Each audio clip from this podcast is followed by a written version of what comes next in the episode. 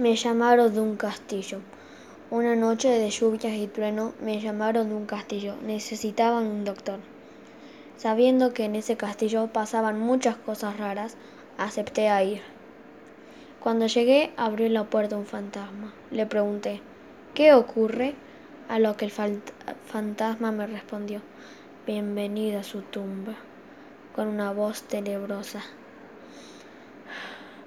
Quise escapar, pero el fantasma no me permitió salir.